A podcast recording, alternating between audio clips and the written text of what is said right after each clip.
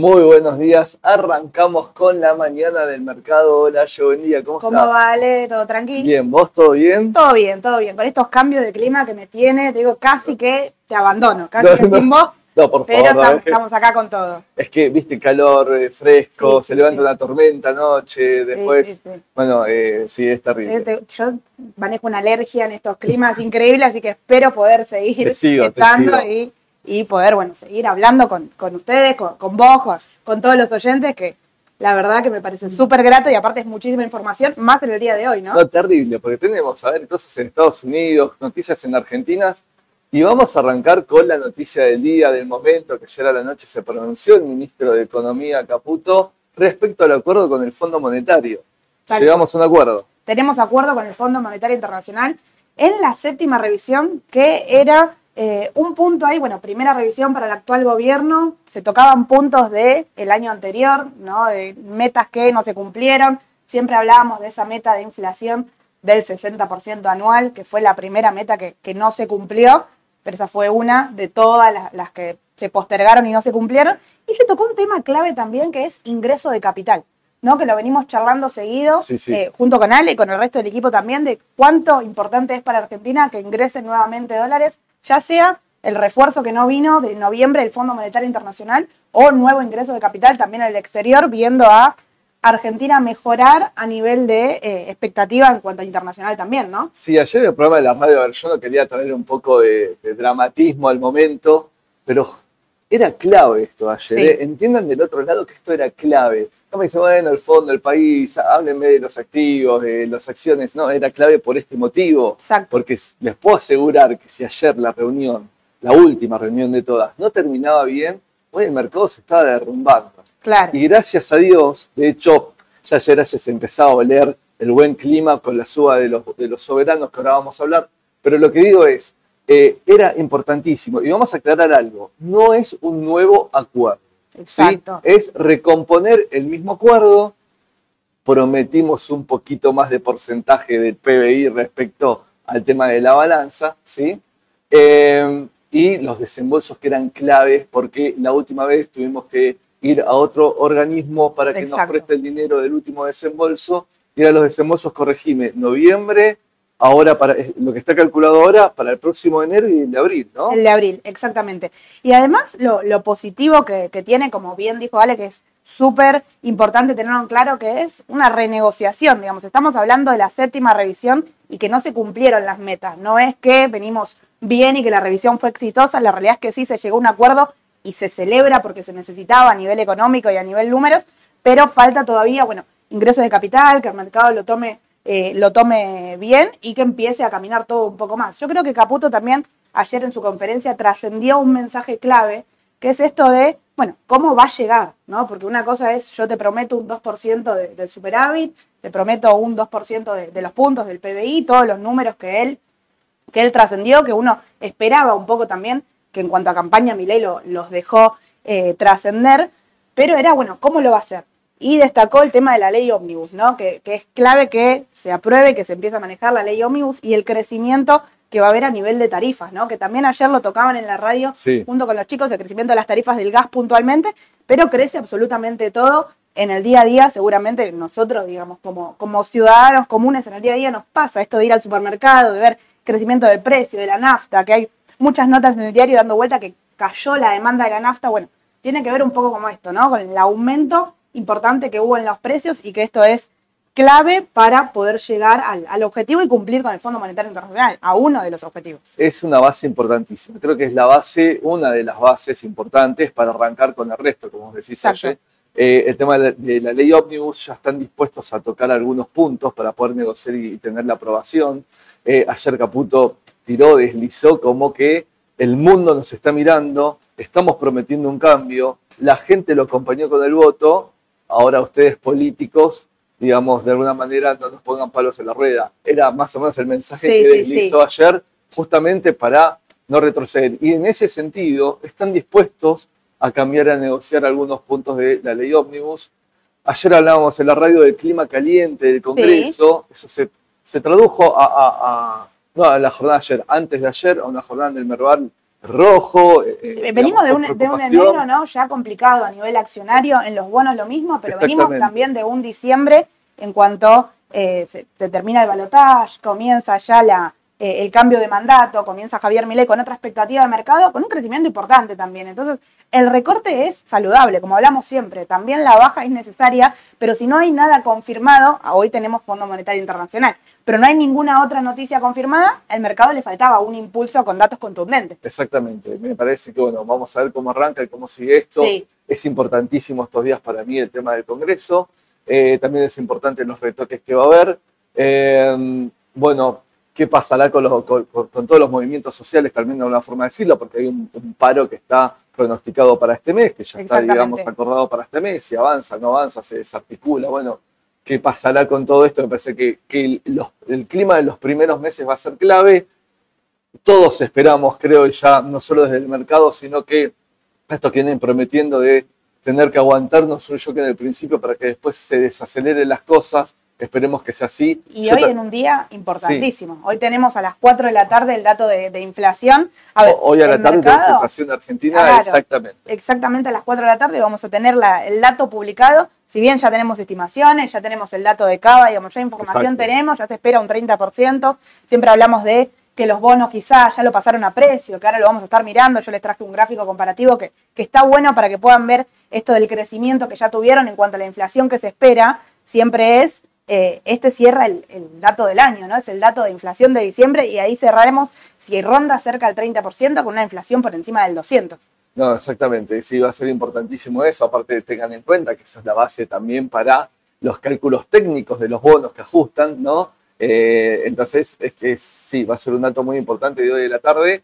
Y atado a todo esto, tenemos al dólar, venimos hablando todos los días del crecimiento del dólar y vamos a hablar porque vamos a ver la reacción de hoy en el mercado con el tema dólar, ¿no? Eh, a ver, MEP 1144, con todo con liquidación 1175, una brecha que se dio vuelta, como venimos mencionando, de lo que venía a lo que era diciembre, ¿sí? Mm, bastante, no está, digamos, no hay tanta diferencia, es una diferencia para mí normal y habitual del mercado. Tal eh, hay que ver la reacción de hoy con la noticia del tema del fondo, ¿no? Yo creo que la reacción, si es eh, positiva a nivel mercado y las acciones suben y el mercado muestra un punto favorable, el dólar debería achicar un poco después del gran aumento que tuvo, ¿no? Siempre se relaciona con, por ejemplo, el contado con liquidación, con salir del riesgo argentino. Si Argentina está teniendo noticias positivas y empieza a ingresar capital, bueno, el contado con liquidación puede achicar un poco. Ahora, no veo un contado con liquidación al corto plazo trágicamente abajo de los mil. Me parece que el mercado es cuestión de que vaya agarrando confianza, pero depende mucho de la volatilidad del día de hoy, ¿no? No, eso es verdad. Yo creo que, a ver, en esta primera parte del año, entre el primer paso, que era lo del fondo, ya está solucionado, descomprimimos pagos de capital, 4.700 millones creo que era la, suma de estos tres, estos tres desembolsos. Em, después estamos aumentando de a poquito las reservas todos los días, digamos. Ahí ayer creo que fue unos 120 millones de dólares y van subiendo las reservas todos los días. Lo clave es terminar con los cumplimientos que restan de acá, con los bonos de julio en dólares, ¿sí? Y obviamente se espera, dicen, y cruzo los dedos, una excelente campaña, digamos, del, campo, que eso es importantísimo, porque yo creo que recién lo que vos mencionás ayer, el tema de las inversiones, que sin inversiones se complica muchísimo el exterior. Más en este escenario, ¿no? De faltante de, dólares. Pero la veo para después de un primer semestre. Pero primer semestre, con estas variables, si se dan, y están controladas, digamos, podríamos, podríamos ir y, avanzar. Bueno, dólar entonces. Tenemos todo eso y te hago un paréntesis en un punto clave que tocaste, que es el tema de la brecha, que coincido totalmente que es una brecha normal. Digamos, yo con un 3% no me asusto y no me priva a salir del riesgo local y apostar a un CDR si es lo que quiero, porque hay muchas alternativas ahí. Eh, lógicamente que si tengo que buscar el momento óptimo y tengo dólares locales, era cuando la brecha era al revés, por eso yo insistía mucho con esto de, fíjense el tema de las oportunidades y en qué momento, por qué hoy eh, es oportunidad de contado con liquidación. ¿Qué, pasaba? Hubo tres semanas que no teníamos noticias positivas confirmadas, todo era expectativa positiva, sí, pero la realidad es que no era más que expectativa y así todo el contado con liquidación por debajo llegó a estar 4% negativo y se sostenía y esa era como la oportunidad para el CDR y para salir incluso del riesgo local e invertir en Estados Unidos. Y acá te lo traje en gráficos, que lo pueden ver Si lo quieren ver con todos los dólares en la página de Raba, cuando ven la parte de los dólares hay una flechita que les abre justamente este gráfico que yo les pegué.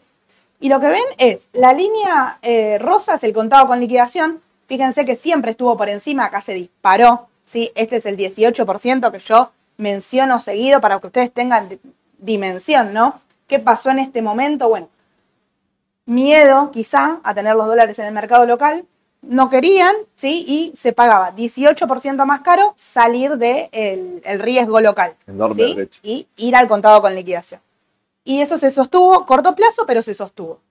Ahora nos encontramos que vuelve a estar el rosa por encima, pero fíjense todo lo que se mantuvo el dólar MEP por arriba.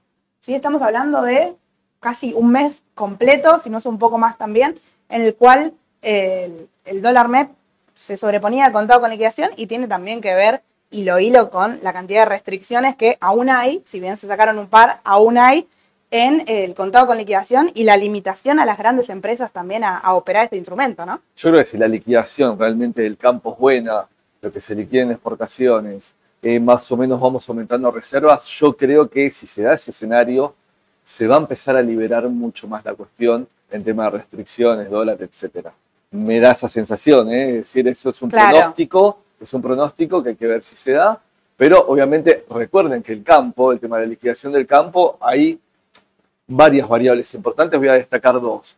Más allá de que la campaña sea excelente o buena, ¿sí? depende de los precios de los commodities, eso, eso es real. Si el precio está muy deprimido el commodity, salvo el riesgo Argentina, hay un segundo, el productor dice, no, no quiero liquidar en este momento. Entonces va a seguir acopiado el grande y no va a liquidar.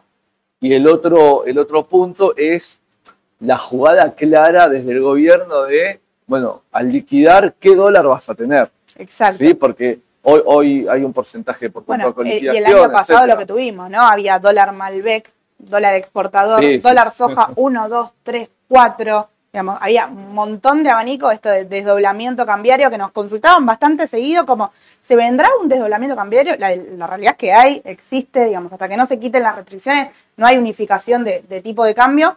Eh, pero bueno, la expectativa está, y es un poco también lo que se, prometió, ¿no? En cuanto al cambio de, gobierno, que se esperaba la liberación de las restricciones. Así que vamos a ver si se encamina a eso. Claramente.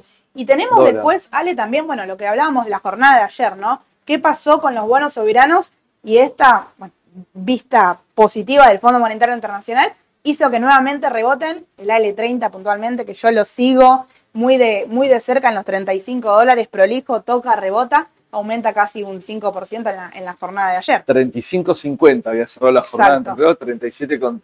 Fíjate, estamos hablando en dólares. Fíjate qué pocos países tienen esa oportunidad de ganarte un 4,5% en dólares en un día. La realidad es que no. Obviamente estoy jugando con volatilidad a morir. Mucha gente especulaba que lo del acuerdo, ya habíamos mencionando que el clima decían que era bueno, ¿sí? La jornada anterior creo que lo que decía antes, había clima congreso metido en la baja y esto lo está mitigando. Pero lo que te decía hace un ratito ayer fuera, digamos, de cámara, era, en realidad estamos volviendo un poquito por encima de lo que estábamos de antes de ayer. Exactamente. Te digo, de ese viernes que o el lunes que compraba en contado inmediato para cobrar el cupón y después quedarme el bono, bueno, se vuelve a, esos valores eh, normales del bono, porque la realidad es que toda la curva de bonos soberanos tiene buenas expectativas a mediano. ¿sí? Un poco con, con la baja de ayer, cuando estabas en la radio con Fer y con Pri, las consultas en el ida y vuelta que estábamos charlando en el chat mientras tanto, era me desprendo de los bonos. Con el si bajan hoy me desprendo de los bonos. la realidad. L30 y un montón de consultas. Claro, la realidad es que a mediano plazo sigue teniendo buenas perspectivas. el bono y el, eh, es importante, como destacaste, que creo que eso hay que tenerlo en claro, que es el pago de julio, porque el pago de julio es más grande para el gobierno que el pago de enero, porque ahí ya empiezan a amortizar los bonos es renta y amortización. Sí, AL30 un 4%. Exactamente, AL30 es un 4% más su renta, entonces digo, a tener en cuenta que el pago sí es importante, por ahora la perspectiva está, y con la vela que hizo la jornada ayer, podría decir que se debería encaminar a buscar de vuelta los 40 dólares si el clima positivo continúa. Y lo que podía pasar, que lo íbamos adelantando, ¿no? La salida de la de 38, cuando uno lo compra sobre el último tramo para tener un buen interés ahora del cobro, y hacer un arbitraje y ahora cambiar capaz de bono, esto se está notando en los bonos largos, ¿no? Claro. Está apareciendo, bueno, en el un 7 en el 35 exactamente, en el 41 casi un 6, eh, es normal que pase. Igual me siguen gustando por la renta de intereses que tiene. Si quiero hacer un mix de cartera, dejaría siempre algo de 38. Seguramente que cercano vuelva a crecer un poco más porque no le va a ganar a la, L30 por el tema del capital, pero le va a ganar al resto de otros bonos porque es un poquito mejor la renta del 38 que del 35 y el 41. A mí me gusta mucho cuando están valores similares o incluso más bajos, la verdad que me inclino por el 38. Ahora está más bajo. Para tener, para tener a largo plazo, porque primero, porque como destacó Ale, el tema del cupón. Y aparte mueve muchísimo volumen, digamos, es uno de los bonos que más volumen mueve también a largo plazo. Y si la idea es comprar y mantener, digamos, lo puedo, lo puedo tener con tranquilidad que se opera mucho. Aparte de una reestructuración que hablábamos ayer, viste que charlamos en un buen momento de hipotéticamente de reestructuraciones, riesgos, asumir, etcétera, es si yo tengo 100 de, nominales, ¿sí? 100 dólares finish, como decía Fernando en un momento, hoy, hoy si los estoy pagando, los estoy pagando estos precios. Claro. En una reestructuración, voy por los 100 por todos. ¿Entendés? Entonces, el que pagué 37 o el que pagué 32, es lo mismo. Le voy a sacar más tajada al que pagué 32 en ese contexto. Estoy hablando, ¿no? De una posible reestructuración con quita de capital, claro. Eh, supongamos como, No, lo, veo a corto plazo, por lo menos por ahora. Hay que ver cómo llegamos. Hay que ver cómo llegamos a julio, porque tenemos, digamos, ya un mes en Argentina es un montón con la cantidad de cambios que tuvimos en este primer mes de, de cambio de mandato. Hay que ver cómo viene el mes que viene, si se amolda un poco mejor. Ya se está hablando de julio, achique de inflación la realidad es que si bien opera a largo plazo, mes a mes, yo creo que se merece la cartera ir guiando, mirándolo, por más que sea a largo plazo, pero sí, se puede dar. Sí, sí, a ver, coincido con vos. Estoy hablando después del 2024, veremos. Es más, me preocupa más para el 2024, lo decía ayer, la deuda en pesos. Exacto. Totalmente, que la deuda, digamos, de los bonos eh, eh hard dollar, Sí, sí, sí. Coincido, coincido, dale. Y este página, este gráfico también lo pueden ver en la página sin problema, ¿sí? Cuando van a ver el detalle de la L30D, tienen un botón que dice gráfico avanzado y les abre justamente esto. Datos importantes. La línea roja es la media de 200 ruedas, ¿sí? Tengo la línea azul, que es la media de 42, se usa mucho para análisis técnico, y la línea verde es la media de 21, un poco más inmediato, ¿sí? Y abajo van a tener los indicadores, el estocástico y el MACB. ¿Qué pasó con el L30D? Bueno, justamente rebota en la media de 42 en los 35 dólares, que es esto que estábamos charlando recién, ¿no? Y se encamina con una vela súper positiva a buscar el máximo anterior que lo tiene clavado en 40 dólares. Estamos hablando de un 5% aproximadamente, digamos, no es un valor eh, altísimo en cuanto a la volatilidad que tiene, pero me parece que si estaba esperando una baja para comprar, quizás el aumento de ayer es una confirmación. Se dar un contexto ahora de un par de ruedas, me da la sensación positivas, me parece que está dado con esta noticia de hoy a la mañana.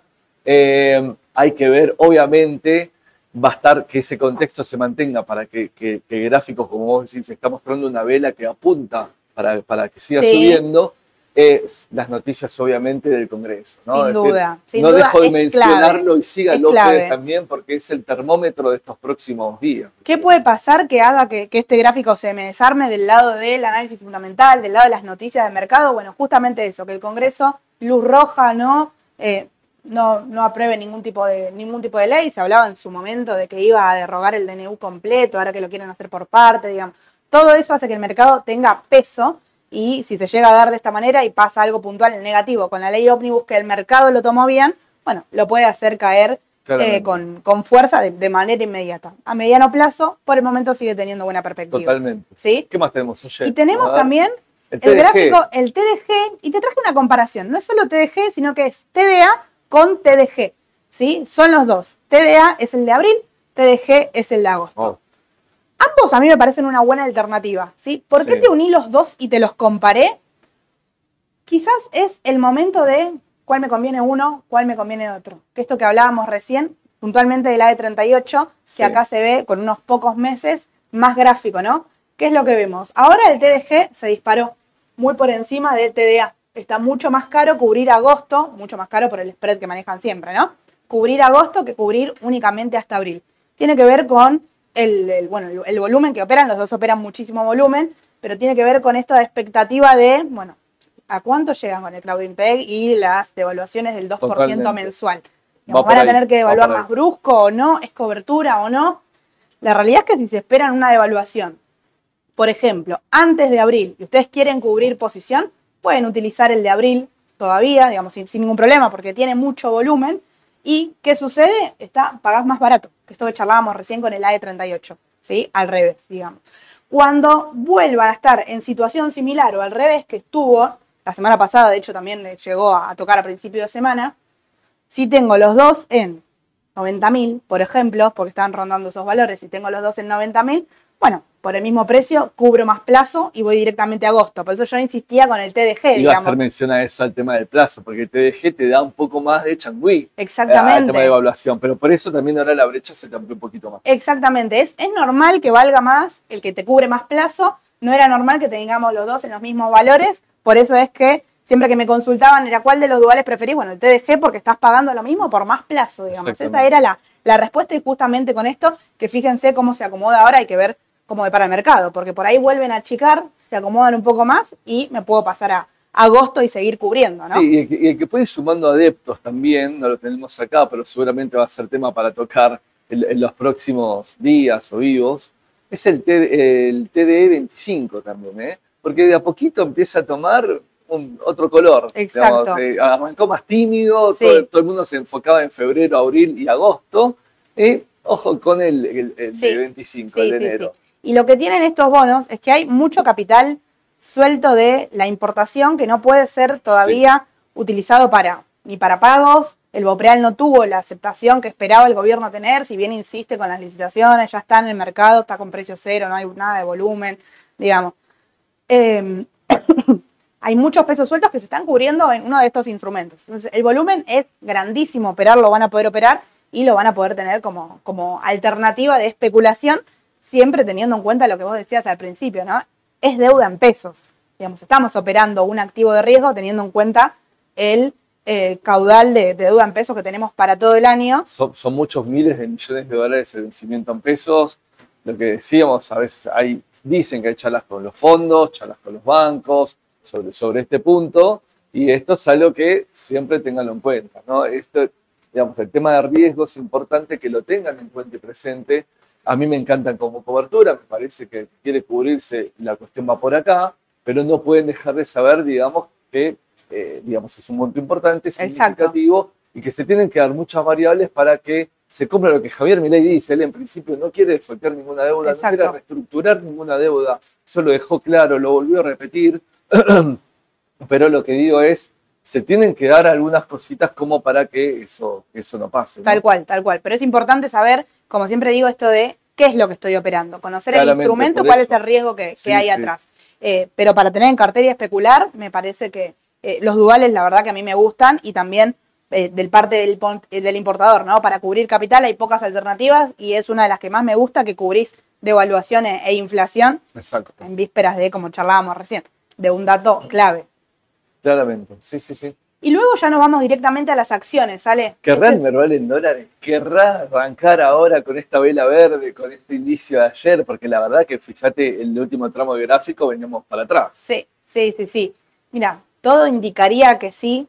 Posiblemente puede ser que la noticia del Fondo Monetario Internacional era un poco lo que necesitaban las acciones como para ver la, la confirmación. Hay que ver si se encamina nuevamente a buscar esos mil, los mil puntos en dólares que no puede pasar. Fíjense cómo los utiliza de techo y hay un soporte súper importante ahí, eh, que yo creo que es justamente ese precio que está esperando noticias confirmadas, ¿no? Claramente, claramente. Dentro de las principales tenemos a Galicia, por ejemplo. Bueno, Galicia fue, a ver, vamos a hablar de la rueda de ayer, fue, te voy a, destacar, el, héroe y el villano, de alguna forma de decirlo, Galicia. Galicia que subió aproximadamente un 4%, sí. YPF casi un 1% abajo, ¿no? Eh, pero Galicia fue de las que mejor performance tuvo ayer. Exactamente. Y el spread que tiene al máximo anterior, que son, yo lo marqué 18 dólares y de forma puntual les puse 17.50 también, porque suele frenar antes, pero en torno a los 18 dólares sería la zona eh, que tiene más de un 11%, casi un 12% de spread de los precios actuales, ya teniendo en cuenta el cierre a el máximo. Y un estocástico bajo. ¿sí? ¿Qué quiere decir esto? Que al corto plazo estaba sobrevendido también. Entonces, puede ser que la baja que tuvo, más la especulación de acuerdo, de poder ordenar un poco los números, haga que Galicia vaya a buscar nuevamente los 18 y nos ponga nuevamente en un precio clave, ¿no? Sí, hay que ver también, eh, yo siempre acoto el, dato más cualitativo, ¿no? Digamos, dejando el, gráfico que está muy bueno, siempre, siempre tenerlo presente, siempre adelante de uno, ¿no? Es el tema de cuánto más las medidas o disposiciones del gobierno va a afectar a los bancos. Porque convengamos que hasta ahora los bancos no han sido muy ganadores. En este sentido, me parece que eh, en esto de eh, la deuda, las tenencias, etcétera, me parece que no se vieron muy beneficiados. Eso no significa que se pueda cortar, que la perspectiva sea buena para adelante. Sabemos que los bancos no, es muy pocas las veces que perdieron y si ya perdieron, pasaron a precio muchas cuestiones, puedan tener recorrido. Entonces, encontrar una zona como estás marcando vos, Aye, y un recorrido que para mí me parece recontra importante. Estamos hablando de un 11% en dólares, digamos. Esto es en el exterior, es un activo de riesgo, sí, es un sector de riesgo argentino, teniendo en cuenta lo que vos decís. Puede ser un buen momento. Sí, y además eh, de, esto de, que no fueron beneficiados, el tema del desarme de las LELIX que hacen los bancos para no tener riesgo, ir a los pases y que después el, mismo gobierno no los deje volver a entrar a las LELIX, hace que eso lo deje al banco un clima relativamente negativo, ¿no? Digamos, después se ordenaron sus números y quedaron con, con los pases, pero tenemos la tasa bajísima. Fijémonos lo que pasa con la caución, ¿no? Digamos, estamos caucionando a un 87% y hoy después del dato de inflación se habla de que quizá, o por lo menos lo que el ministro de Economía quiere, es que eso no se toque. Entonces hay que ver qué sucede con un dato tan alto de inflación con la tasa de interés también. A ver, yo lo que venía pensando, digamos, acá el trabajo era qué va a pasar con la tasa de interés. ¿Qué es lo que va a pasar con la tasa de interés? no la podés también seguir congelando, me parece, tanto tiempo, si ya pasamos un mes de gobierno, casi van a pasar un, mes de medidas dentro de poco, en la cual congelaste la tasa y todo se siguió moviendo y la tasa está congelada. Exactamente. Porque si no, puede ser que esto que siempre pasa, ¿no? Que el dólar siga subiendo y una noticia buena por un lado me la contrarresta una noticia mala por el otro para que el dólar siga subiendo. Y la baja apetito que tiene en cuanto a riesgo también, pero esto del plazo fijo o todas las cosas atadas en tasa.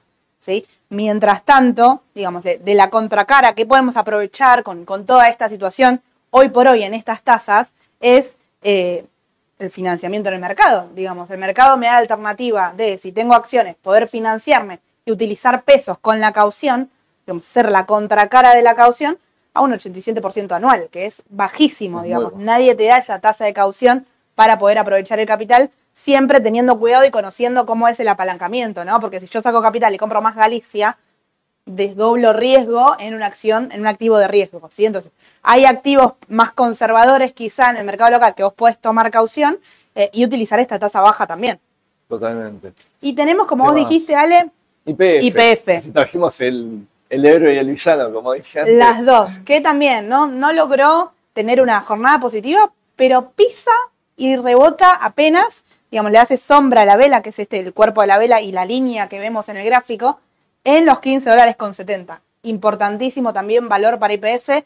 Mismo techo que Galicia, son los 18 dólares que nos tienen a todos, a mí puntualmente, picándome la, cabeza de, de IPF y tiene un 14% al spread Em, acá no sé si ya en la cámara lo que dice Aye es la sombra que está ahí abajo, acá, que está tocando justamente la línea, digamos, en la vela y el, formato de la vela, ¿no? Exacto. Que allá se nota que lo testeó dos veces. Lo testeó dos veces, sí, lo testea dos veces, lo hace, lo usa de, doble techo, le costó pasar, pasa con volumen con la confirmación de eh, ley ¿sí? digamos, con la confirmación de mi ley presidente, pasa y con muchísimo volumen, que hablábamos de esto de por qué tanto volumen en las acciones argentinas tenía que ver con la privatización de IPF, que lo veníamos adelantando, y la expectativa que tenía eso de crecimiento. La expectativa no cambió, hay que ver cuánto eso le lleva, y los balances de cómo IPF, a ver, IPF viene de un 2021 muy bueno, de un 2022 de crecimiento, digamos, vos, me lo podrás decir, Ale, cuando lees los informes de crecimientos a nivel de inversión, y, los, últimos balances, los últimos balances de IPF, lo que se notaba que es casi la mitad de su negocio era toda la parte de downstream, toda la parte de combustibles ahora se está sincerizando la economía. Claro. Entonces, se supone que los próximos balances de IPF deberían ser buenos por este punto principalmente. Hay cuestiones no de números, sino sí también cuestiones de, lo que ronda de IPF, que es el tema obviamente que hablábamos de la deuda del Estado. Sí. Eh, hoy se cumple, estamos 10 de enero. Sí, es de enero. Hoy es de enero, se cumple el plazo del tema de eh, las garantías que pidió extender Argentina, este plazo, que es si la jueza Presca lo hace o no. ¿Y, y por qué digo esto? Porque reitero lo mismo, dirán, bueno, pero es un problema del Estado argentino, no IPF. Ok, es verdad, pero la jueza, si no da lugar a eso, puede trabar embargos en, eh, de activos argentinos, incluyendo activos de IPF, acciones, lo que sea. Y va a embargar la cancha indirectamente a IPF. Entonces, ese es el riesgo que estamos corriendo desde las noticias de hoy en día. Y yo creo que todo, todo ese riesgo que está contando Ale puede ser que esté pasado a precio. En- en esta baja Al- que al- tuvo. Claro, a IPF tener un- una acción tan importante a nivel. Con el aumento que tuvo el petróleo, con la liberación que tuvieron acá de las, los aumentos, digamos, a, a nivel eh, particular en, en Argentina, Tiene que haber subido. digamos, todavía no lo, no lo pasó a precio y tendría Claro. que haber subido, como la reacción de Denor con las tarifas, digamos, ¿no? Exactamente. No tuvo esa misma reacción. Y nuevamente les puse el estocástico, que es el más inmediato, a corto plazo, nuevamente en zona de sobreventa. Digamos, Sí. evidentemente un rebote puede tener, quizá hay que ver si, como dice Ale, si estas noticias negativas lo pisan o si toma fuerza y va a buscar de vuelta los 18 Sí, dólares. yo creo que si, hay, eh, si la prórroga de lo que se pide al Estado, eh, que pidió el Estado argentino en el tema de garantías, que está bastante fundamentada, te diría, eh, se logra, me parece que ahí sí puede liberar un poco el camino.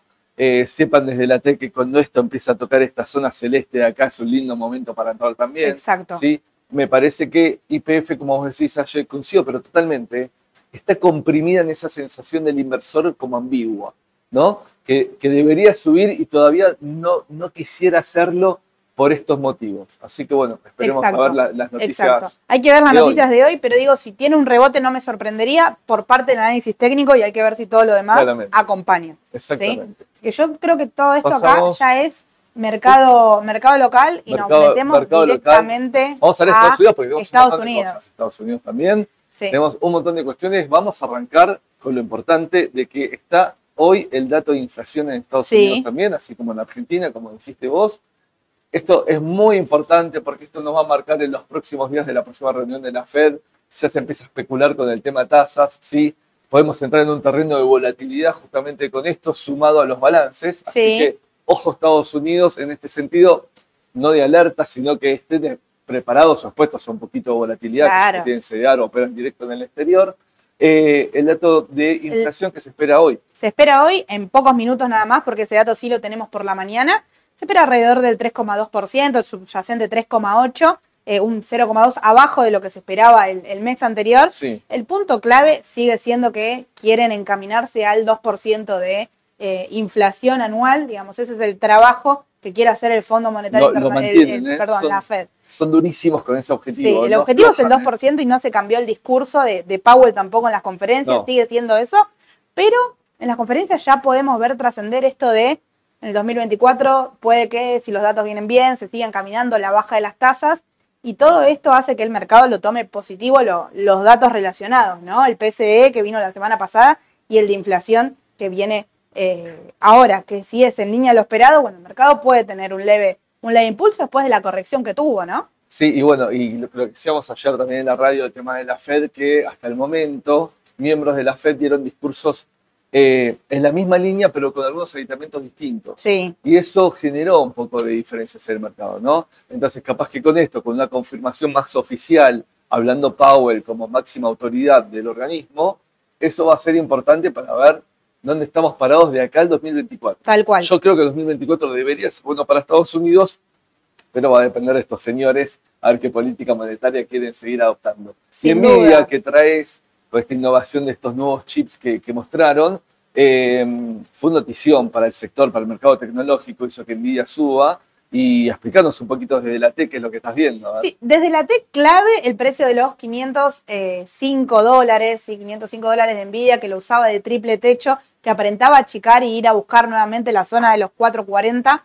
Y en víspera de, como vos dijiste, Ale, de, estamos en temporada de balances, inician esta semana, van a iniciar el sector financiero, pero el sector tecnológico ya hay que ir poniéndole el ojo porque es el- la época más importante también de balance, junto con el anterior, ¿sí? Digamos, el primero del año y el último son por ahí los más fuertes. ¿Por qué el de ahora? Bueno, porque refleja justamente la- las ventas de fin de año, por ahí no particularmente para Nvidia, pero sí para empresas relacionadas, es un número muy importante y ver cómo funciona en enero y lo que proyecta para todo el año, ¿no? Claramente. A nivel de, de análisis técnico, ¿por qué te marqué la zona de 560? Si nosotros marcamos, no se los quería ensuciar al, gráfico, pero si tomamos el aumento del último tirón que hizo a 505, el retroceso fue perfecto, ¿sí? Fue un retroceso perfecto y la extensión me daría que podría ir a la zona de 560.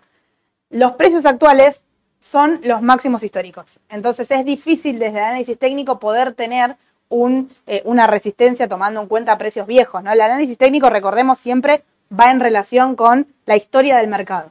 Cuando una acción sale a cotizar, como vamos a estar charlando también hoy, eh, no, hay gráfico que le podamos hacer, digamos, no, no hay historia que le podamos hacer porque es, es nuevo, no tenemos únicamente la parte fundamental y el precio que proyecta. Bueno, en este caso no tenemos más precio para arriba, son los máximos históricos y la extensión nos daría que podría ir a buscar 560. Digamos, ahí ya estamos entrando en zona de eh, sobrecompra, pero en el pre aumenta con fuerza. Y todo el sector tecnológico, eh, de la mano de lo que estamos charlando recién, de la tasa de interés, si está este objetivo de que empiecen a reducir la tasa de interés, es uno de los sectores que más expansión puede tener. Si bien viene subiendo mucho, el tema del financiamiento a tasa más baja es clave. Sí, la expectativa es que si el mercado se adelanta, tuvimos un 2023 muy bueno para el sector tecnológico. Arrancó con alguna corrección totalmente natural, algunas noticias puntuales, Apple, eh, por darte un ejemplo, ¿no? Que fue un motivo para, para corregir, pero insisto con lo que vos decís también. Es decir, me parece que si el, el, resto del contexto acompaña, el sector tecnológico tiene todavía para seguir creciendo más, a pesar de que subió mucho, que puede corregir. Ojo, envidia también, porque ahora marcás este punto que es genial, el recorrido no es mucho. Es corto. Podría corregir un poco, pero que te puede hacer un, mini pullback y volver a seguir subiendo. Exacto, y eso más te iba a decir el, price target, que es ese precio proyectado que hacen un conjunto de, analistas en Wall Street, que, incluso se publica, eh, depende de dónde lo busques, varía unos, unos centavos, está actualmente rondando los 606 para Nvidia, precio proyectado anual. Estamos hablando de un aumento de un 21-22% en dólares entrando ahora. Si espero la chica, seguramente sea, sea aún mayor. ¿Puedo ir a buscar de vuelta los 505? Sí, podría ir a buscar de vuelta los 505, pero es una empresa que a largo plazo me parece muy, muy sólida. Sí, a mí en el sector, destaco hay varias de semiconductores, sé que a usted gusta TCM por, por la parte, digamos, central y el rol que cumple en el mundo TCM, pero Nvidia, digamos, como más puntual, etcétera, a mí me encanta. Eh, eh, en, la parte más de desarrollos, de cuestiones, está metiendo ya un montón de, de dejar bien metido a lo que es inteligencia artificial también, entonces a mí, a mí me gusta mucho como compañía desde ese punto de vista, ¿no? Así que a no, a no perder el radar, que el aumento tiene que ver con, con, esto que dice Ale, con la innovación tecnológica, que lo necesitaba en vida en particular, pero puede ser que todavía le quede para todo el año. Sí, sí, sí. Y después traje también, que vos la, la, comentaste recién a Apple. Sí, yo insistía con que la baja para mí era momento de oportunidad. Eh, de oportunidad, digamos, oportunidad de entrada, primero porque la acción me gusta muchísimo, me parece esas acciones confiables que uno compra y deja correr en cartera.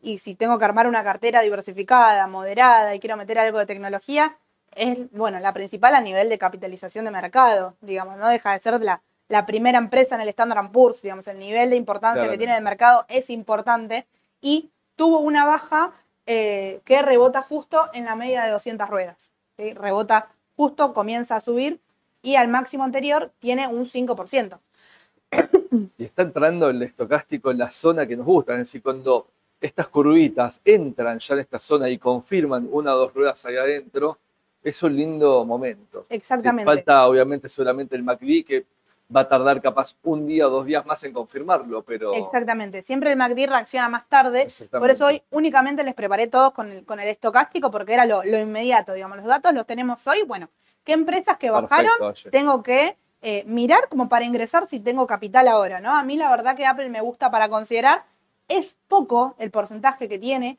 hasta el máximo anterior, pero es esa empresa confiable que quizás si llega hasta ese porcentaje y me hace esperar el balance, bueno, el balance representa un número eh, clave y hay que ver ahí qué sucede con este conflicto con, China. No conflicto en sí, pero con esta baja de ventas, ¿no? A mí me da la sensación que en esta zona cerraría, mira, fíjate, dos gaps ahí abiertos que ese objetivo es bastante, lo veo más probable que llegar al máximo. Y si llegara a tocar el máximo, OJ, como se dice, porque hay que ver con qué volumen lo hace. Claro, toca el máximo y me va a generar un doble techo. O sea, me va a poner en la situación de envidia del gráfico anterior. El doble techo puede hacer una corrección bastante importante si es que no lo acompaña. Ahora, el volumen es clave en esta situación. Está aumentando, pero está haciendo volumen abajo de lo promedio. Entonces, a tenerlo también en cuenta porque yo creo que es, eh, está esperando también confirmaciones y estas noticias no tan positivas para la empresa que andan dando vuelta ensucian un poco la, cotización. Sí, en tema de producción, competencia en China, pero,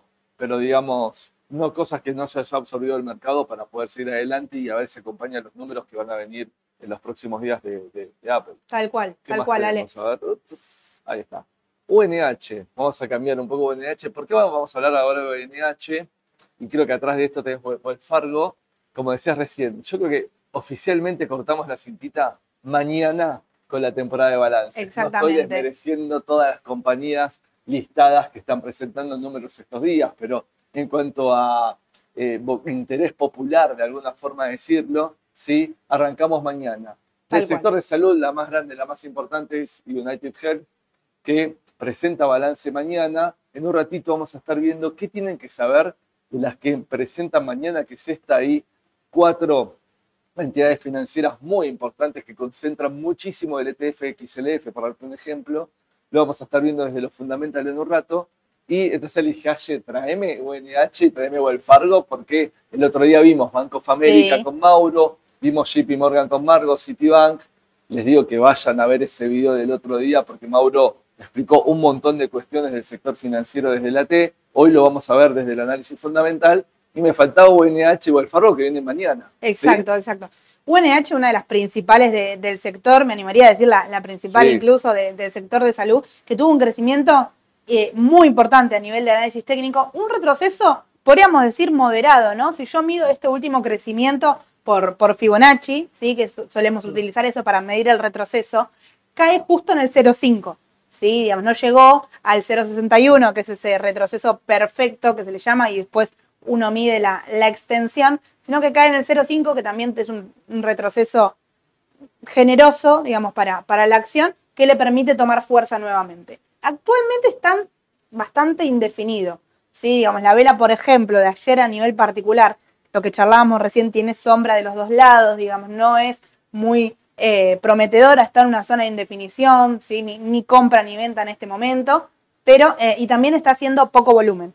¿Sí? Para, para lo que es la empresa a nivel general y el promedio que maneja. Sí, bueno, en contrapartida con lo bueno que hablamos del sector tecnológico del 2023, UNH es un sector también, salud es un sector defensivo. Si analizamos las empresas del sector, tienen un beta menor a uno, siempre aclaro, el beta es la dispersión que hay, digamos, en los precios respecto al Standard Poor's, que es lo que toman como parámetro de mercado. Es decir, si supongamos que es 0,5, por otro ejemplo, ¿no?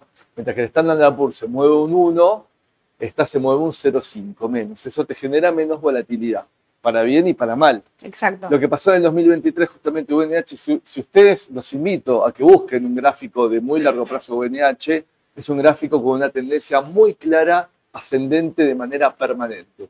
El 2023 fue muy particular porque tuvo bajas, porque lateralizó, porque subió, porque corrigió, y recién se empezó a destapar de nuevo hacia finales de año. Te digo más, Ale. Acá tenemos, eh, esto es marzo, así que esto debe ser directamente ya los principios del 2023. Fíjate cómo arranca en los precios máximos que yo te marqué ahora. Sí, sí. Esos 523. Fíjate, la tendencia bajista hasta mitad de año es clarísima. Exactamente. Tiene una tendencia bajista, después lateraliza incluso un montón de tiempo y arranca el, ascenso. Que, que, acá esto que el, corte de la tendencia arranca con un balance. Exacto. Es decir, con la presentación de un balance de mitad de año que venía con un pronóstico medio malo del sector, con aumento de costos, ¿te acordás? Sí. Aumento de costos que no podían trasladar a precios, eso generaba menores ganancias. Bueno, se revierte acá la tendencia, tiene una corrección natural, vuelve a tomar impulso y pareciera que ahora lateraliza un poquito en estos últimos tiempos en esta zona, pero acá es donde digo, logra un despegue respecto a esto, ¿no? En el 2023 hay que ver qué pasa con el sector a largo plazo es un sector generalmente creciente y ahora no solo desde gráfico, lo vamos a ver desde los números porque es así. Sí. En un ratito. Sí, sí. Y también, bueno, a tener en cuenta, es una empresa que viene pagando dividendos, ¿sí? No es una de las principales, pero paga también dividendos de forma trimestral. Y Fargo, a ver. Y tenemos a Wells Fargo también, que la última que faltaba del sector eh, financiero, que se suma un poco a lo que ya charlaban con Mau, ¿no? Si ven el gráfico de JP Morgan, eh, si, quieren ponerlo, ponerlo en pantalla, digamos, tiene un ascenso igual. Digamos, el ascenso es empinadísimo el aumento que tuvieron el sector financiero que La viene única, de un... la única diferencia, para la interrupción, es que JP Morgan es impresionante que no para nunca. Hay varias del sector, como el Fargo, que en estas últimas ruedas lateralizan. JP Exactamente. Morgan no. Exactamente. Yo creo que esto es positivo también, porque siempre hablamos de retroceso. Lo que está haciendo es una acumulación, ese famoso ruido de mercado. Ponémosle la figura que más les gusta a los que quieren, digamos, dibujar dentro del análisis técnico. Si quieren ver si forma un banderín, digamos, se puede formar figuras en cuanto a qué es en este momento, bueno, ruido de mercado y acumulación de capital, sin duda, y el, el volumen cuando va bajando es eh, descendente. Así que eso es positivo, digamos. Las bajas no las está haciendo con volumen, está tomando muy bien los 48 dólares como piso y yo creo que los números van a ser claves. Primero porque en el 2023 el sector financiero tuvo un año relativamente complicado, ¿no? No por ahí los principales bancos, pero sí esta crisis de los bancos regionales hizo que indirectamente los principales bancos estén en alerta. Sí, había una situación inicial, me parece que el tema de los bancos regionales hizo una corrección en el mercado. Sí, Los grandes fueron los que mejor se posicionaron en el principio de esa salida y después tuvieron un recupero no solo de eso que habían corregido, sino hasta un poquito por encima de lo que estaba en la situación anterior. Eso hace un crecimiento bastante bueno que tuvo el sector Sí. financiero y, y las perspectivas, ¿no? Pero ahora vamos a ver desde lo fundamental, porque no nos queda mucho tiempo y vamos a ir a las preguntas, pero eh, desde lo fundamental, digo, quiero que estén preparados para mañana, para los balances de mañana, a ver si quieren tomar hoy alguna decisión. Capaz que recomendable, eh, esto va a ser una remera, ¿no? Pero digo, eh, días antes, no sé, semanas antes de un balance y semanas después, al conservador no le conviene operar, ¿sí? Porque entras en un terreno de volatilidad importante. Pero bueno, capaz que alguno está comprado, vieron algo de la T el otro día con Mauro el martes, están viendo ahora o el Fargo con, con Aye, y quieren tomar alguna decisión si desde los números no pueden acompañar, ¿no? exacto. Y vamos a... Ah, tenemos Mara antes de pasar a eso. Tenemos, Y- y- pero, pero ¿por qué traemos Mara? tenemos Mara porque por fin tenemos la confirmación. Yo ya estaba escuchándolo. Primero que me agarró el, el martes en el minuto a minuto. Le, le escribo a Pri, que sabía que estaba preparándolo en la radio. Le digo, Pri, mira, se aprobó, se aprobó. Le digo, se aprobó el ETF, era para mañana, lo aprobaron hoy. Está en Twitter, le digo, lo aprobaron hoy. Yo estaba leyendo al minuto a minuto. Es que lo podían aprobar antes, Sí, era una sí, posibilidad. sí. Resulta que no, que lo- los estuve escuchando, estuve con, con atención escuchando en la radio, que no, no fue así, pero bueno, las acciones reaccionan de antemano. Mara, antes de arrancar, en el pre ya estaba subiendo un 7%. Mara es una empresa minera, ¿sí? De criptomonedas. Traje Mara, podría haber traído Coinbase, digamos, todas las empresas relacionadas están teniendo un aumento sostenido de alto riesgo, ¿no? Digamos, no dejemos de destacar que es un sector de, de alto riesgo que al máximo tiene un 22%. O sea, el spread es importante al máximo anterior. Puede ser que lo vaya a buscar sin ningún inconveniente, teniendo en cuenta este dato positivo que toma el sector. Pero la SEC lo deslizó raro, ¿no? La, la confirmación. Pero bueno, tenemos ETF de Bitcoin confirmado. Sí, sí, hay, hay, hay 11, digamos, fondos que ya tienen autorizados sus ETF de lo que se llama Spot Bitcoin, ¿sí? Sí. que es el Bitcoin del momento del contado, que lo que debería hacer justamente con una salida o entrada muy rápida es generar un precio bastante fiel al comportamiento de la cripto. Eh, Desde ese punto de vista, por eso Spot Bitcoin, obviamente que siempre vas a tener brechas. Y ojo, el que quiere operar esto, porque el Bitcoin no descansa nunca, es 24/7, ¿sí? Pero los mercados cierran, Cierra. los mercados formales cierran y abren. Y ha pasado, ha pasado que ha pasado algo a la noche. Me- acuerdo en el año pasado con, con Terra Luna que dejó de cotizar el, el fondo, que hubo ahí un tema de cotizaciones que nosotros nos levantamos el otro día al mercado casi con un 15 abajo. No, por eso, ojo, porque las aperturas, si quieren elegir este tipo de, de activos, pueden ser volátiles por este motivo. Sí, me adelanto, van a ser volátiles por este motivo, porque con tantas horas en el medio debería haber demasiada calma y estabilidad ya en un activo que de por sí naturalmente es volátil como una cripto. Sí, Entonces, sí, sí. si ya es volátil y encima tengo varias horas que no, no tengo cotización, va a abrir con volatilidad los ETFs relacionados a Bitcoin.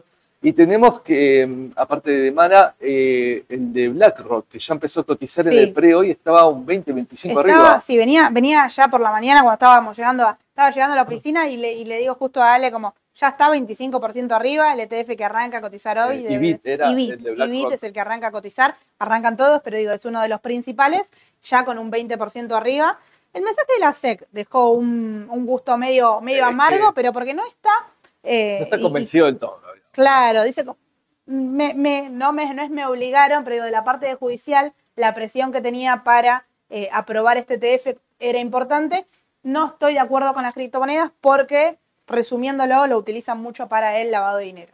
Digamos, entonces, este mensaje de una agencia de seguridad, viste, no, no deja mucha tranquilidad, pero el mercado lo tomó bien, por el momento, por ahora, todo lo relacionado sube y una publicación de un nuevo ETF, digamos, se suma información al mercado, es positivo. Sí, del otro lado, que mucha gente se le da temor meterse Claro. en, en algún exchange o algo, o, o tener criptos puntuales por al- algún tipo de, de esos temores.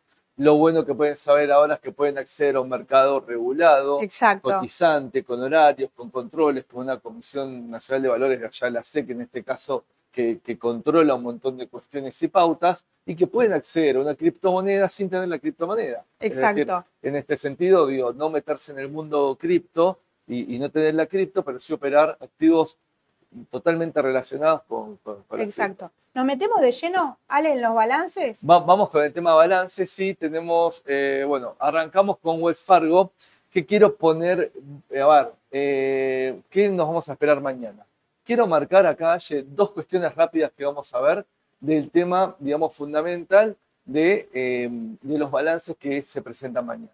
Y una parte de lo que es, es la evolución de los resultados que han tenido en los últimos tiempos, su price earnings, ¿sí? como, como para que vean esto, y lo que fue publicando en ganancias y lo que esperaba el mercado y lo que se espera mañana. ¿Qué tengo de, de Wells Fargo? Price earnings actual, 11 años, algo adelantaba el otro día del sector. El histórico, acá tomé 5 años de referencia, siempre está muy bueno saber y lo puse en un reel de mi cuenta en Instagram, después si lo quieren ver, que hay que tenerlo presente siempre, si está por arriba o por debajo de su media, en este caso son 5 años, está un año por encima. Dicen, bueno, un año no es mucho, bueno, en este sector sí, eh, es muy sensible este sector, es muy Sí. finito, un año puede ser, y el del sector, el de comparado con toda su competencia, sí, está en el mismo nivel. Puedo decir que Wells Fargo está desde, desde eh, análisis solo de price earnings, está, Está. está en precio, podríamos Sí, sí, decir, sí. levemente, digamos, por encima, aparte de- de- del histórico. ¿Y qué me marca acá? Este cuadro lo pueden encontrar, obviamente, en nuestra página de Raba. Ustedes ponen en el buscador Wells Fargo, le va a aparecer el de la banderita de Estados Unidos porque es el que cotiza en el exterior, y van a encontrar abajo toda una evolución dividida por cuatrimestre de lo que fue ganando por acción, la ganancia por acción, y lo que están proyectando los analistas en Estados Unidos de los próximos, en este caso, cuatro cuatrimestres. Sí. Esa información para mí muy valiosa. Perdón, no es porque estoy acá, pero digo, no, pero digo, siempre no la hablamos van a- de la no, no la van a conseguir esta información en cualquier portal, digamos, en serio lo digo. Es una información muy valiosa para saber todo el histórico de ganancias de la empresa y todo lo que se espera de la compañía. Veamos que el 2023 fue un buen año considerando que este último balance esté en estos valores estimados, ¿sí? Estaría por debajo del mismo periodo del año anterior y ya nos vamos adelantando, esto es- lo que sería la ganancia total, ¿no? De dólares por acción anuales con un crecimiento del 22%. Esto se fue reflejando en precio, esto es lo que estamos diciendo ahora. Pero vamos, vamos viendo a futuro, qué es lo que están esperando los analistas en el sector. Bueno, ganancias por menor a los mismos periodos de este año 2003 confirmados, ¿sí? Así que ojo con esto, ojo con este tema, en el tema bancos, porque en este caso puntual Wells Fargo está en, en precio hasta un poquito por arriba de su media Sí. de, de- de price earnings. Y el- acá esto no es muy favorable, digamos. Todavía el, clima de las proyecciones no son favorables. Exactamente, y mira, lo vamos a ver, eh, me quedó, bueno, por ahí me faltaba, me parece, acá está, me quedó desarmado. Eh, acá vamos a ver que lo que se espera para mañana es una ganancia de 96 centavos de dólar por acción. Fíjate, Aye, cómo es por debajo de lo que venía proyectando Sí, sí, sí. la compañía, de lo que venía, perdón, eh, Publicando. publicando la compañía. Entonces, si estamos esperando ganancias futuras por debajo, ¿sí? estamos que los pronósticos del mercado ahora reciente son por debajo para mañana, eh, ténganlo en cuenta. También el nivel de También el ingreso, sí, ¿sí? estoy, estaba viendo. tam- también el, el ingreso que es un poquito, digamos, por debajo de- del confirmado anterior, pero hay que ver. Yo creo que si el dato, que, que es lo importante de los balances de mañana y siempre los balances que se publican, no solo los números, sino también lo que se llama el guidance, lo que dice la compañía respecto a las perspectivas de el Muchas sector. veces el, el mercado se mueve mucho más por eso, incluso que por el número publicado en sí, ¿no? Porque por ahí el número es bueno, pero se espera un trimestre súper eh, negativo y eso hace que la acción en el mercado directamente baje porque se mueve por proyección, Total- sin duda. Yo voy a sumar y voy a hacer un mix ahora entre, y, y se va a repetir en los próximos bancos, lo vas a ver, entre el análisis técnico que vimos, que Mauro dijo, están más para corregir ya en este momento, Claro, que lo confirmás, estoy viéndolo también como el Fargo porque no escapa lo mismo. sí. Entonces, considerando lo del análisis técnico y considerando este contexto que estamos hablando de menores ganancias, etcétera, tendría que ser mañana muy buenos números por encima rompiendo estos pronósticos, por un lado, y tener un guidance muy positivo del momento del sector y de las perspectivas del sector para que no se produzca para mí lo que sería una corrección del sector financiero. Adelanto y les estoy tirando esta conclusión que me parece que es importantísima. Está todo para corregir, desde lo fundamental también, está como para corregir, sí. Tendría que ser muy bueno y muy excepcional, digamos, lo de mañana para Sí. que esto no se dé. Me da esa sensación. Eh, voy, a UNH. voy- voy a la única de mañana del sector de salud, sí que es UNH. Bueno, las ganancias esperadas también por debajo de eh, la última vez, sí, las ventas también algo por debajo de la última vez. Fíjate lo que es UNH, ¿no? Todas las ganancias cada vez superiores, siempre los pronósticos, fíjate esto, ¿por qué lo estoy marcando desde el 2021? Es la Sí, primera vez incluso que el pronóstico es Sí. por debajo. Sí, que es por debajo, pero lo bueno es que ya se, ya se tiró al mercado, ya lo absorbió el mercado. Fíjense que estoy marcando 2021 y si vamos atrás igual, ojo con esto, porque realmente siempre los datos fueron mejores que los pronósticos. El analista en el sector de salud es muy conservador en este sentido y esto se nota, digo, porque puede ser un buen número con una buena noticia de acá, puede ser eh, bueno para mañana UNH. Y fíjense esto, ¿no? no mira, esto también de la página de Raba, fíjate anualmente, y esto tengo desde el 2017, Aye, cómo, todos los años la variación de ganancia fue positiva. Aumentó un 23%, Sí. un 29, un 17, un 11, un 12, un 17, un 12. Siempre es positiva UNH, siempre gana más plata que antes. Lo que charlabas recién del Sí. sector, ¿no? Que antes justamente cuando veíamos el gráfico hacíamos hincapié en históricamente el sector de salud es defensivo y va en aumento. Van a aumento, si, si tomo un largo plazo van a aumento en ese sentido. Eh, así que ténganlo en cuenta. Aparece en el sector del 23, un poquito pasado de precio de su histórico y ahí con el sector. Pero en 20 y pico es como que está bastante en línea. Está en zona. Vamos rápido. JP Morgan, el que más subió de todos, el que tiene una pendiente totalmente positiva, el que Mauro pronosticaba que la baja puede tener un tramo importante. Bueno, también. Pronóstico de ganancia menor a, lo, a las últimas veces, lo mismo en ingresos. Sí, JP Morgan también lo encuentran en la página de Raba. Acá ya tenemos una año bueno, año malo. Año bueno, año malo. Acá estamos en un año bueno. Los pronósticos futuros de ganancias por debajo también, igual que Wells Fargo, de los que ya tenemos confirmados de los que fueron en 2023. Lo mismo Banco of America, ganancias menores a las esperadas, ingresos también menores. Estamos ¿sí? todos en situación similar. Estamos todos en situación similar. Fíjate las ganancias futuras menores a estos, esta también de ahora de mañana menor a esto. Sí, misma situación que recién que hablábamos de, de, De los de. JP Morgan. Y nos queda Citi, que tampoco escapa. A mí lo que me llama la atención de Citi es que es bastante bajo el nivel de ganancia por acción que está pronosticado para mañana. Es muy bajo, se fue absorbiendo. En el gráfico de Citi el otro día se veía como que no era lo mismo el Sí. comportamiento que tenía, por ejemplo, con JP Morgan, lo mismo lo de los ingresos. Y también lo mismo, la diferencia en este 2023 es la única que está teniendo posiblemente una variación negativa al año anterior. Sí. Esto la hace más retrasada y podría ser una oportunidad futuro. Lo que pasa es que los números no acompañan tanto demasiado. Pero bueno, vamos a ver. Lo bueno de Citi, y que no lo aclaré antes muy rápido, con Bank of America, más que nada Bank of America, es esta diferencia. Su price earnings actual va menor, digamos, dos años que es bastante sobre su histórico y bastante del sector. Sí. Esto puede ser una oportunidad desde el price earnings nada más, ¿sí? Y lo mismo, digamos, con Citi, que está en Uno abajo 8, del histórico. está un poquito arriba del histórico, pero está muy debajo del sector. Claro.